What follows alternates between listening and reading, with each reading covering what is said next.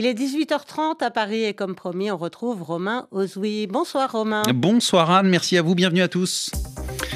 Allez, RFI Soir dans, dans 30 minutes. D'abord le journal de Marion Casanov et puis les interrogations qui se posent. Trois jours après la mort d'Alexei Navalny, l'opposant russe numéro un, opposant au président Vladimir Poutine. D'abord, son entourage n'a toujours pas eu accès à sa dépouille et puis les questions qui se posent quant au, contexte de son décès. Pierre Sautreuil du journal La Croix sera en ligne avec nous. Le Maroc, confronté à une sécheresse record, pensez donc moitié moins de précipitations au début de l'année qu'il y a un an à la même période.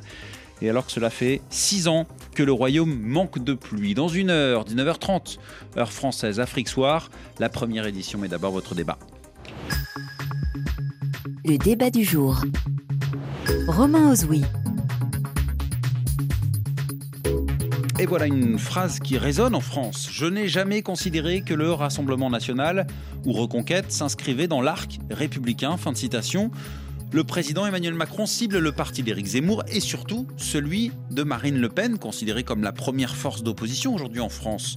Déclaration qui fait l'effet d'une petite bombe car il y a quelques jours, le Premier ministre Gabriel Attal a dit d'une certaine manière tout le contraire, déclarant l'arc républicain, c'est l'hémicycle de l'Assemblée nationale où près de 90 députés du Rassemblement national siègent. Dès lors, y a-t-il un changement de doctrine face à la montée en puissance du parti d'extrême droite? Car la perspective se précise lors de la prochaine élection présidentielle en 2027, eh bien Emmanuel Macron ne pourra pas se représenter et la victoire de Marine Le Pen est régulièrement évoquée. Y a-t-il une stratégie anti-RN du côté de l'exécutif mais également du côté des oppositions? Soyez les bienvenus dans le débat du jour. RFI.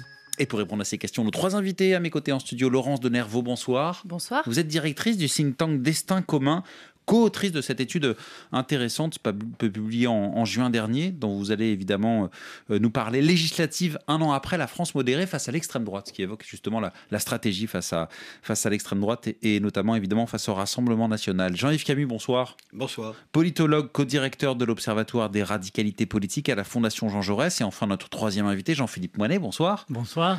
Auteur et fondateur de la revue Civique, je vais citer votre dernier ouvrage, un, un journal sous influence. Merci à vous trois d'avoir accepté l'invitation du, débat du jour sur RFI. On va commencer avec vous, Jean-Philippe Moinet. Justement, vous considérez comment ces déclarations d'Emmanuel Macron, euh, je n'ai jamais considéré que le Rassemblement national voilà, s'inscrivait dans, dans l'arc républicain. On peut parler de changement de doctrine? Le concernant, moins que d'autres. Mmh. Euh, en tout cas, y a, y a, c'est un vieux débat hein, sur le, l'arc républicain, le cercle républicain, le front républicain. Euh, avec Jean-Yves Camus, nous, parlions déjà de cela il y, a, il y, a, une vingtaine ou une trentaine d'années. Donc c'est vrai que le sujet euh, nous poursuit en France. Et c'est un sujet d'actualité. Et on a vu effectivement une, une, divergence quand même entre Gabriel Attal dans la sémantique employée, en tout cas autour de l'arc républicain. Qu'est-ce qu'on met dans ce concept? Lui disait c'est l'hémicycle. Alors ça voulait dire, est-ce qu'il voulait dire c'est l'arc politique des discussions avec les opposants, y compris pour se confronter à des oppositions? C'est peut-être une, une, clarification qu'il doit faire. En tout cas, euh, il divergeait de ce point de vue-là de sa prédécesseur, euh, Elisabeth Borne, qui évoquait euh, l'arc républicain excluant les extrêmes. C'était ouais. son expression au pluriel. Hein. Euh, dans son esprit, ça allait de LFI euh, à la gauche radicale à, à l'extrême droite Rassemblement national. Donc finalement, le changement de doctrine, il, il venait plutôt précédemment de Gabriel Attal, puisqu'il est le premier qui a dit euh, l'arc républicain, c'est l'hémicycle. Il n'a pas dit excluant les extrêmes, lui. Oui, est que, finalement, c'est quoi la doctrine aujourd'hui C'est la, on, on, la, notabilisation du Rassemblement national, on considère comme n'importe quel parti, entre guillemets, ou, oui, ou est-ce que... C'est à lui de s'expliquer hein, ouais. sur ce sujet, mais c'est vrai que bon, il est peut-être pris dans son élan de vouloir rassembler tout le monde et d'aller puiser dans, dans l'escarcelle aussi des électeurs. Hmm. C'est aussi son, son, optique. Il l'a dit d'ailleurs qu'il fallait distinguer, les, comme le disent beaucoup de politiques, les électeurs des formations et des dirigeants politiques. Euh, mais en tout cas, il, il s'est distingué d'Elisabeth Borne. Et euh, là, hmm. Emmanuel Macron euh, a clairement euh, rectifier l'éventuel ouais. tir. On verra si ça a été un, un, réel tir, celui de Gabriel Attal, ou si c'était conjoncturel. Il revenait, il une, quand il a employé cette expression, je crois qu'il revenait d'Allemagne, et c'était en marge d'un déplacement. Donc, est-ce qu'il va assumer cette ligne-là qui serait nouvelle? Ouais. Ou est-ce que. Euh, ce qui serait intéressant d'ailleurs, c'est d'ouvrir le débat de fond sur euh, qu'est-ce que l'arc républicain, qu'est-ce qu'on y met à partir des principes de la République, notamment de cette devise républicaine citée cité à l'article 1er de notre Constitution de la République française, liberté, égalité, fraternité. Est-ce que le Rassemblement national et Reconquête, par exemple, correspondent euh, aux valeurs de fraternité? Hmm. C'est une question qui mérite d'être posée. On peut avoir des divergences, mais ça peut être posé. La fraternité républicaine, ça a un sens dans l'histoire. Et puis l'égalité, aussi hmm. euh, la distinction euh, entre étrangers et français, euh, quand elle devient systématique, voire systémique, au point de vouloir retourner l'ordre juridique et le, dessin politique du Rassemblement national, de changer notre constitution et de faire cette discrimination-là l'essentiel de, de, politique publique, ça mérite aussi d'être discuté. Hmm. C'est complexe, Jean-Yves Camus, la position de l'exécutif. Quelle doit être face au, Rassemblement national, parce que ça fait des décennies que euh, euh, les gouvernements tentent euh, de mettre de côté, on va dire, en tout cas de ne pas considérer dans l'arc républicain, pour reprendre ce mot, leur Rassemblement national. Des décennies, je remonte avant Marine Le Pen, évidemment Jean-Marie Le Pen, et ça s'est soldé par une montée en puissance du Rassemblement national. Est-ce qu'aujourd'hui la stratégie gagnante peut être celle prônée par Gabriel Attal bah, finalement, de, voilà, on considère le Rassemblement national euh, comme euh, les républicains, comme entre guillemets n'importe quel parti. Ah, mais il n'y a, pas, à mon avis, euh, à regarder cela sous l'angle de la stratégie, il y a à regarder cela sous l'angle du droit. Dans les années 90, certains avaient réclamé, en vain évidemment, l'interdiction du Front National. Hmm. En Allemagne actuellement, des partis politiques se voient couper les financements politiques, comme ça a déjà été le cas en Belgique néerlandophone il y a de cela maintenant quasiment une vingtaine d'années, pour euh, ce qui était à l'époque le, le Vlamsblock. Euh, les Allemands réfléchissent même aux mesures qui pourraient être prises contre l'AFD, qui représente quand même 30% des intentions de vote dans certains Länder. Cette décision de ne pas interdire le Front National, elle fait aujourd'hui absolument consensus. Plus hmm. personne n'y pense. Donc c'est un parti légal. Et le Rassemblement national qui lui a succédé aussi. La question c'est est-ce qu'on l'ostracise ou pas, d'une certaine manière? Attendez, ce n'est pas fini. Si c'est un parti légal, il a le droit de présenter des candidats aux élections. Et lorsqu'il a des élus aux élections, et je précise bien d'où je parle, c'est-à-dire euh, d'idées social-démocrates, on va dire. Lorsque le RN a des élus, ces élus ne sont pas une moitié d'élus. Et leurs électeurs ne sont pas des moitiés d'électeurs. Rendez-vous compte quel message on envoie à ces gens qui se sentent déjà marginalisés, ostracisés. Hmm. Euh, si on leur dit, écoutez, en fait, l'élu de la circonscription d'à côté, qui a le bonheur de ne pas avoir l'étiquette Rassemblement national, est lui un vrai représentant de la nation. Euh, vous, votre député, non, pas tout à fait. Donc, la question qui se pose, c'est est-ce que le parti lui-même doit décider de s'abstenir de venir à certaines commémorations au motif, alors soit que la famille ne le souhaite pas, ce qui à mon avis est un motif d'irriment, c'est-à-dire que si effectivement euh, la veuve de Robert Badinter ne souhaite pas voir telle ou telle personne, euh, c'est son droit le plus strict, il faut s'y conformer.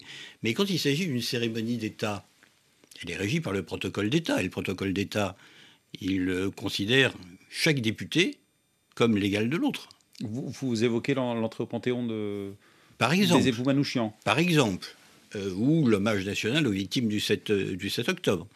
Donc, d'un point de vue purement légal, je pense qu'il est difficile de les exclure, et d'un point de vue, pour le coup, stratégique, d'un point de vue politique, je ne suis pas certain que la meilleure manière de lutter contre la montée du Rassemblement national, qui est certaine aujourd'hui dans les sondages, soit encore une fois de donner du carburant à la victimisation du parti lui-même et de ses électeurs, ce qui est tout de même une assez vieille ficelle. Hmm, qui, n'a pas fonctionné. C'était Bernard Tapie à l'époque qui disait si les dirigeants du Front National à l'époque sont des salauds, les électeurs sont des salauds. Ça n'a absolument pas fonctionné. La réalité aujourd'hui, c'est que nous avons pour les élections européennes une liste qui est aux alentours de 30%, celle de Jordan Bardella, et une liste de la majorité présidentielle qui est aux alentours de 18-20. C'est de ce constat-là qu'il faut partir. C'est-à-dire comment le parti présidentiel rattrape-t-il ce retard? Comment, si c'est possible, inverse-t-il la courbe? Ça, c'est faire de la politique. Le reste, euh, je, pense que c'est juste donner, encore une fois, le sentiment à un certain nombre d'électeurs qu'ils sont euh, finalement en dehors de la communauté nationale. Or, d'un point de vue théorique, je le répète, pour aussi opposé que je sois aux idées pour lesquelles ils votent, ces gens sont mes compatriotes. bien sûr. Vous avez le sentiment, quand vous dites ça, que le gouvernement, entre guillemets, est à côté de la plaque, justement, par rapport à cet enjeu, euh, dans le sens où ce que vous dites, finalement, la question aujourd'hui, c'est pas la montée en puissance, comment l'exécutif doit faire face à la montée en puissance du Rassemblement national, mais comment, finalement, l'exécutif doit rattraper son retard pour empêcher le Rassemblement national d'être au pouvoir en 2027 Alors Moi, j'ai même l'impression qu'on est passé à un stade euh, nouveau du débat politique, qui est finalement l'intériorisation du fait que Marine Le Pen avait de bonnes chances de l'emporter en 2027 et que finalement ce qu'on pouvait faire, c'était euh, ou bien limiter les dégâts en se disant bon, bah, elle va être élue et puis naturellement il y aura des échéances ensuite, notamment les élections législatives. Ça permettra de rééquilibrer un peu. Puis si les législatives confirment la présidentielle, bah, il y aura des élections après, on pourra s'en débarrasser. Euh, et puis euh, la question de la euh, ce que Pierre-André Taguieff appelait euh, l'argumentation contre l'extrême droite, ou contre le Rassemblement national, parce qu'il y a controverse sur euh, mmh. le fait de savoir si le terme extrême droite lui est approprié, l'argumentation théorique, la déconstruction théorique, elle est complètement abandonnée. Mmh. Mmh. je voudrais juste donner la parole à Laurence de Nervaux, parce que dans la continuité de ce qu'on se dit, je pense que vous pouvez nous parler de votre étude. Oui, alors Législative un an après, la France modérée face à l'extrême droite. Donc modérée. C'est la réponse. Oui, alors si vous me permettez, avant de venir à l'étude, je voudrais simplement rebondir sur ce que vient de dire M. Camus. Effectivement, je pense que quand on parle de stratégie de lutte contre le Rassemblement national, un certain nombre de nos, compatriotes peuvent être étonnés, voire même heurtés, puisqu'ils votent pour ce parti. du coup, je pense qu'il faut rappeler pourquoi, oui, il est nécessaire que collectivement, que, que collectivement pardon, nous luttions contre ce parti. Pourquoi? Parce que le logiciel politique de ce parti est un logiciel de division qui consiste à monter les Français les uns contre les autres, ou bien plus précisément à les monter contre deux ennemis différents. Donc il y a une matrice, mmh. si vous voulez, double dans ce logiciel de division. Il y a l'ennemi du dehors et l'ennemi du dedans. Mais on a le sentiment que ça s'est dit, dit et redit et qu'encore une fois, le RN continue de, monter en puissance. Encore faut-il le rappeler, c'est-à-dire que vraiment, c'est ça la raison pour laquelle il faut développer une stratégie de résistance. Et aujourd'hui, cette stratégie est de plus en plus euh, édulcorée, cachée, dissimulée, ce qui fait que ce, n'est plus cela que les électeurs voient en réalité. Mais c'est Donc maintenant, si on s'intéresse aux électeurs, qui sont-ils? Il faut les, écouter, les comprendre. Effectivement, il y a plusieurs volets dans cet, électorat. Il y a euh, un volet qu'on peut caractériser par la peur du déclassement, hein, c'est le, le volet le plus, euh, le plus social. Et puis, euh, le volet le plus identitaire, c'est plutôt la peur du remplacement. Et puis, il y a cette France modérée, puisque effectivement, euh, le RN gagne du terrain, à laquelle nous nous sommes intéressés en juin dernier, exactement un an après les législatives, qui ont permis au Rassemblement national de multiplier par 10 le nombre de, sièges à l'Assemblée, donc de, passer de 8 à 88 députés. Euh, est-ce que quel effet a produit cette présence massive euh, du Rassemblement national à l'Assemblée nationale sur ce qu'on peut euh, appeler la France des modérés, c'est-à-dire qui jusque-là n'étaient pas attirés par le Rassemblement national? Nous avons distingué plusieurs registres dont les effets euh. D'abord, il y a des effets de bord, c'est-à-dire que euh, la présence en masse aussi euh, de la France insoumise et de sa stratégie de conflictualisation permanente a contribué, on le sait, à la normalisation du RN qui a développé en, opposition à cette conflictualité ce qu'on appelait la stratégie de la cravate, de la respectabilité. Et puis, il y a un certain nombre de, registres qu'on a relevés en proposant à nos aux participants à notre étude de, de répondre à cette question si le Rassemblement national était une marque de consommation ou un produit de consommation, qu'est-ce que ce serait? Et là, on a vu se distinguer plusieurs registres, notamment celui de la transformation avec cette, cette référence à la marque Lidl, qui euh, a opéré une réelle euh, transformation dans son image, hein, qui est passée de la marque repoussoir à la marque lifestyle, en quelque sorte, à une marque désirable. Qui est une marque d'hyper. Euh, de grande consommation, hard discount, voilà, tout à fait. Et qui est aujourd'hui devenue une marque lifestyle, hein, qui a mm. vraiment opéré une transformation profonde. Il y a encore d'autres registres, celui de la répulsion, la marque de, de, Roundup, par exemple, le désherbant, ou la marque Starbucks, les gens qui disaient on sait que c'est pas bon pour nous, mais on y va quand même. Voilà, donc il faut y résister. Mais on sent là que cette résistance s'effrite. Hein. et puis, un registre qui était à double tranchant, celui de la, de la ringardisation. des gens qui disaient, alors voilà, Marine Le Pen, ce serait en fait comme le Walkman ou la marque Nintendo, c'est passé, ça, ça appartient au passé. Mais finalement, comme un certain nombre de Français se sentent eux-mêmes un petit peu peut-être dépassés, ringards, eh bien, il peut y avoir une attraction aussi à ce niveau-là. Et donc, pour ces Français modérés, qu'est-ce qui résiste encore? Puisqu'on parle de stratégie hein, pour résister au RN. Il y avait deux choses qui résistaient encore. Il y avait tout de même la référence à la radicalité et la référence historique à Vichy. Un certain nombre de participants qui disaient on a déjà essayé. Donc ça, ça reste euh, un argument, je pense, qu'il faut continuer de mobiliser avec des, éléments précis. Et puis, l'amateurisme. Le fait que sur énormément de sujets, euh, les députés du Rassemblement national, en réalité, n'ont pas d'idées précises, n'ont pas de propositions euh, nettes, et que souvent, en fait, on ne va pas les chercher justement sur cette, cette, cette imprécision, ce flou. un certain nombre de participants les ont qualifiés de girouettes sur le nucléaire, sur le pouvoir d'achat, sur les politiques économiques. Ce sont autant de sujets sur lesquels les députés RN ne sont pas euh, ne sont pas solides. Voilà. Hmm. Donc cet amateurisme, ça reste euh, une des dimensions qui est euh, une des digues principales pour, qui, qui voilà, qui, explique la résistance qui persiste. Combien y a-t-il eu de sondés? Alors c'était des groupes, des groupes qualitatifs. c'était donc des entretiens de deux heures avec à chaque fois six personnes de, de différents profils dans la société. D'accord. Voilà pour les Français. Ouais. Concernant la classe, la classe politique, euh, on s'interroge euh, sur la stratégie. Donc, c'est intéressant de savoir la, stratégie des Français euh, face, au, Rassemblement national. La, stratégie de la classe politique, Jean-Philippe Moinet, vous, vous, vous, levez la main. C'est intéressant parce que quand, par exemple, les Français disent bon bah elle n'a jamais été au pouvoir, Marine Le Pen, c'est un argument qui peut aller dans les deux sens, euh, qui peut la servir et la desservir aussi. Oui, ça peut aller effectivement dans les deux sens. C'est vrai qu'il y a une bataille idéologique là-dessus. On peut se retrouver, malgré des divergences que je peux exprimer avec ce qui a été précédemment dit, sur le sujet de la bataille idéologique, qui n'est pas, qui est beaucoup moins menée au fond des choses et des, euh, face au Front National ou devenu Rassemblement National de la part de différentes familles qui peuvent avancer des arguments différents d'ailleurs, que ce soit la droite euh, républicaine, le, centre de la majorité actuelle ou de la gauche euh, social-démocrate et européenne. Mais en tout cas, il y a un sujet qui me semble intéressant. a été dit aussi que l'idée du Front républicain, l'arc républicain, aurait été soldée par le succès de ce même parti. Or, euh, il y a beaucoup de choses qui ont concouru à l'expansion du, Rassemblement national qui n'ont pas à voir avec cette combativité-là. Au contraire, on peut même estimer que ce qui manque, c'est cette combativité argumentée.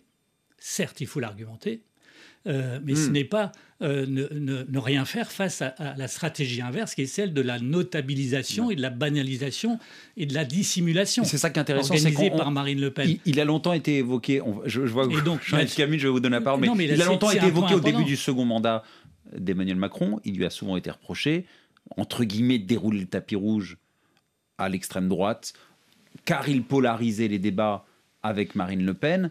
Bah parce que c'est plus facile de l'affronter dans les urnes oui. que d'affronter un parti. Effectivement, vous avez raison de, de gauche ou de, ou de droite. Qui a un risque de mettre finalement l'extrême droite au centre du débat public euh, et de la vie politique. Euh, d'ailleurs, mm. les observateurs ont aussi une responsabilité de ce point de vue-là dans les commentaires. Simplement, euh, il y a quand même un sujet qui est celui de la combativité argumentée qui reste à faire d'ici les européennes. Évidemment, il y a, on voit bien qu'il y a un flottement, qu'il y a des clarifications à faire, mais aussi d'ici 2027. Et ce n'est pas en dissolvant toute idée de distinction. Il ne s'agit pas d'ostraciser des électeurs, il s'agit de distinguer des familles politiques et leur historique. Hmm. Parce que l'histoire a un sens, y compris aujourd'hui. Face à la dictature russe, on voit bien euh, qui a été les dix dernières années euh, complice ou complaisant vis-à-vis du dictateur qui attaque l'Est de l'Europe hmm. et qui tue des opposants. Nommer ce régime dictatorial, nommé aujourd'hui par Marine Le Pen comme démocratie. Il manque à la démocratie russe dit Marine Le Pen aujourd'hui, euh, ce, cet opposant, euh, euh, c'est pas la démocratie russe, c'est une hmm. dictature violente et qui assassine ou en tout cas qui empoisonne et emprisonne ses opposants. Donc on voit bien qu'il y a des distinctions à faire qui n'ont pas forcément à voir avec l'ostracisation, mais simplement avec une affirmation euh, politique et argumentée. Donc le combat, des idées, et, malgré tout, malgré ces prises de position, euh, la notabilisation est en écho à ce que, à votre étude, Laurence de Nervaux, eh bien, fonctionne. 41% des Français aujourd'hui pensent que le RN est dangereux. 41%, donc c'est moins d'un Français sur deux. Et c'est surtout un chiffre qui est en baisse de 17 points depuis le 2017. Jean-Yves Camus. Écoutez, il y a quelque chose qui me, me gêne dans ce qui a été abordé précédemment, c'est cette référence à la dissimulation, à ce qui serait caché. Je m'explique. Je pense que c'est une grande faille théorique de la manière dont nous cherchons à comprendre les progrès, non seulement du Rassemblement national, mais d'autres formations à l'étranger, que de systématiquement ramener leur attitude à ce qui serait une dissimulation, voire une tromperie sur la marchandise.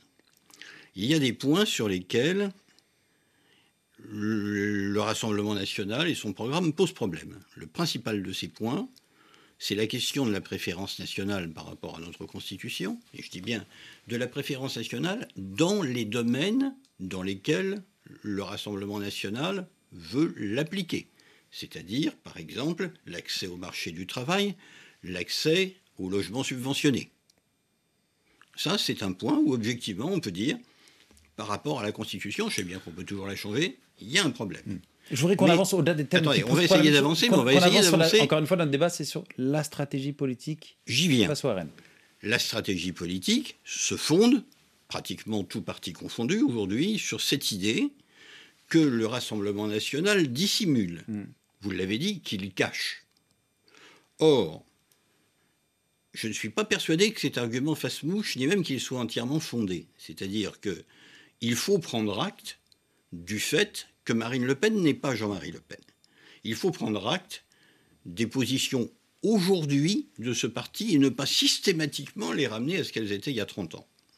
Non, mais aujourd'hui, elle, dissimule des cadres qui étaient de membres du GUD, qui sont dans son premier cercle. Attendez, si l'on veut avoir une riposte, non mais ça fait ça fait dix ans maintenant que colle au basque de Marine Le Pen. Revenir sur l'histoire du capitaine Haddock. Ça ne fonctionne pas. Non mais c'était en 2017. Ça ne veut pas dire que ce n'est pas vrai. Je viens, je viens terminer là-dessus. Jean-Michel rapidement. Ça fait dix ans que le sparadrap du capitaine Haddock, Châtillon-Lousteau, pour le dire clairement, colle au basque de Marine Le Pen. Où ça Dans la presse hmm. Pas dans l'électorat. Hmm. Les électeurs s'en fichent.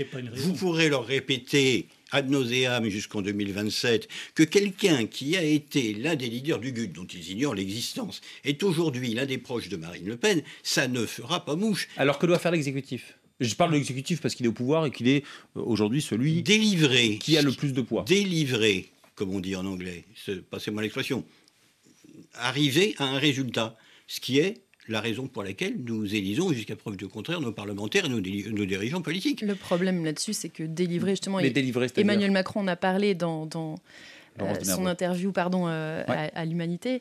Euh, il a cité les chiffres de, des dépenses publiques sur l'hôpital, sur, sur l'école, etc.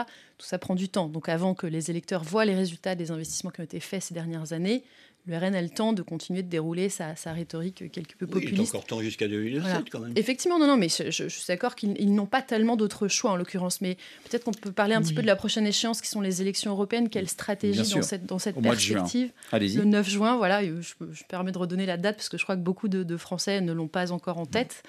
Euh, et que justement, euh, nos, récentes études sur les élections européennes montrent que euh, la France est, est, le pays européen où euh, les, citoyens se sentent le moins bien informés et mm. fatalement euh, le, moins intéressés par les enjeux européens. Alors, euh, dans ce contexte, évidemment, l'Europe est l'ennemi facile, là aussi, que le RN ne se prive pas de pointer.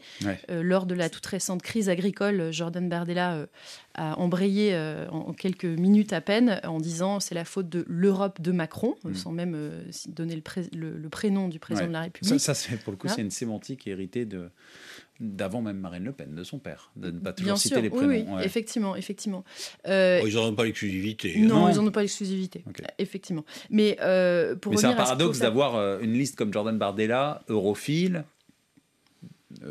en tête des, annoncé en tête des, élections européennes. Euh, europhobe. europhobe. europhobe, pardon.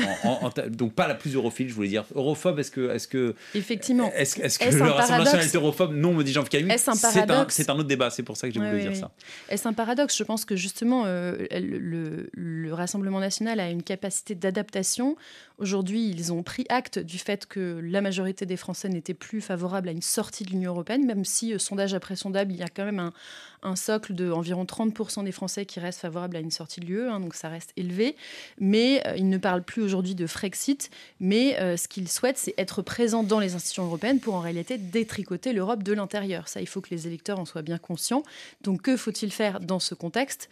Il faut s'atteler vraiment à une pédagogie précise et de fond sur les enjeux de ces élections. Par exemple, les questions écologiques. Je prends cet exemple puisque le Green Deal a, fait l'objet d'un européen. Voilà, systématique euh, pendant la, récente crise agricole. Euh, très rapidement, le RN a dit voilà, c'est la faute de l'Europe, c'est la faute du Green Deal, point barre, alors que notre récente étude montrait que les Français n'avaient même pas entendu parler du Green Deal. Ils ne savaient même pas ce que c'était.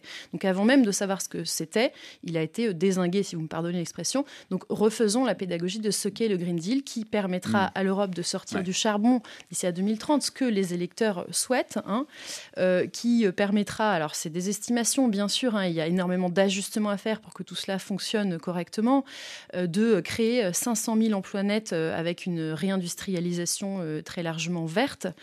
Donc tout ça, c'est des aspirations qui correspondent aux souhaits des Français, puisque même les électeurs du Rassemblement national en fait, ont une vision euh, tout aussi euh, écologique de l'avenir qu'ils souhaitent pour notre pays. Simplement, il faut leur donner des garanties, il faut euh, apporter des, des, des, contreparties sociales aussi aux mesures contraignantes, si on fait des zones à faible émission, par exemple. Voilà. Donc, Donc pédagogie, combat des idées face au RN, Effectivement, davantage que, bah, comme le dénonçait Jean-Yves Camus, les ramener toujours à leur histoire qui semble stérile. et puis, il y a, un enjeu aussi de tonalité, je pense. je voudrais rappeler euh, euh, à, vos auditeurs cette image du, congrès du Rassemblement national lors de leur euh, grand rassemblement de rentrée à Beaucaire, fin août, il me semble.